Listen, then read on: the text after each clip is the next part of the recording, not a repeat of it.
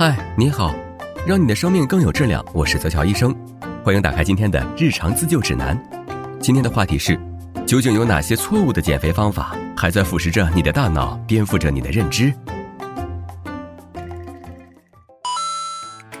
最近收到很多宝宝的留言，说自己每天吃水煮菜，苦苦坚持了半个月，然而一上秤就傻眼了，体重不降也就算了，还增加了一两斤。那么此时你就需要反思一下，你的方法是否正确了。下面小泽为大家盘点了减肥过程中常见的五个误区，拿个小本本记好哟。误区一：减肥不会传染，自己瘦自己的，让别人胖去吧。这种认知是错误的哟。事实上，肥胖会通过社交传染。研究表明，如果你有某一位亲戚朋友变成肥胖者，那你在两至四年内变成肥胖者的风险会增加百分之一百七十一。反过来，如果你身边亲朋好友成功减肥，那么你减肥的可能性也会增加。所以，想要瘦身的你，劝劝你的亲朋好友一起加入，效果可能会更好哟。误区二：运动出了好多汗，今天锻炼肯定很有成效。出汗多并不等同于减脂效果好，流汗只是调节身体温度的机制，与运动效果没有直接关系。人体百分之八十四的脂肪是由呼吸排出，以二氧化碳的形式消耗掉的，所以衡量运动减脂的效果时，最好的方式是测心率。误区三：减肥期间不进辛辣油腻。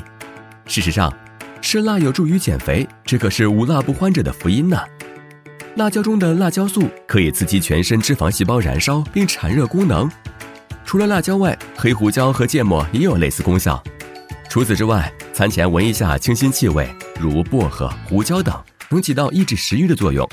这是因为这种气味能刺激人体大脑中的下丘脑，是一种饥饿信息抑制信号。误区四：夏天太热，在空调房里挥汗如雨也同样有效果。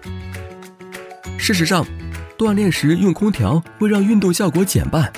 人体有自己的体温调节中枢，体温调节是人体一个重要的能量代谢通路。当外界空气较体温较高或低时，机体动员脂肪分解产热，维持体温平衡。而空调帮我们提供了一个舒适的外界环境，身体不需要分解脂肪调节气温，自然会容易变胖。误区五：传说中的酸奶减肥法。三日瘦六斤是真的吗？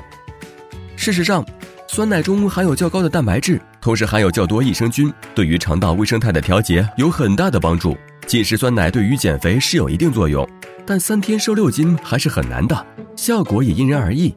需要注意的是，在酸奶的选择上也是有诀窍的。根据数据显示，风味发酵乳原料中的奶或奶粉含量都会超过百分之八十，相较于普通发酵乳，热量会更高。所以，我们减肥时尽量避免含有风味发酵乳原料的乳制品哦。减肥其实并不困难，只不过其中误区很多，我们一定要有正确的认识，切不可听信谣言。希望今天的日常自救指南对你有所帮助。我是泽乔医生，我们下期再见。